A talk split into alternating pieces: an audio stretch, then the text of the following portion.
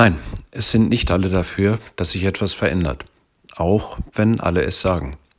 In einer großen Runde werden Sie das feststellen. Also Veränderungen, die sollen bitte immer erst von den anderen durchgeführt werden und dann schaue ich mir das an und dann mache ich entsprechend weiter. Wie gehen Sie mit diesen Themen um?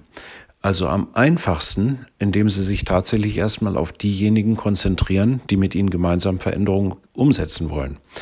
Denn damit, und das hatten wir vor kurzem, erzeugen sie den Schneeballeffekt. Die kleinen Veränderungen, die angestoßen werden, die sie schnell erreichen, ohne das gesamte System mitzuziehen, werden automatisch dafür sorgen, dass die anderen aufmerksam werden. Und selbst wenn sie es nicht wollen, es ist schon so ein gewisser sozialer Druck dabei, dass es dann etwas leichter wird, diese Veränderungen anzustoßen.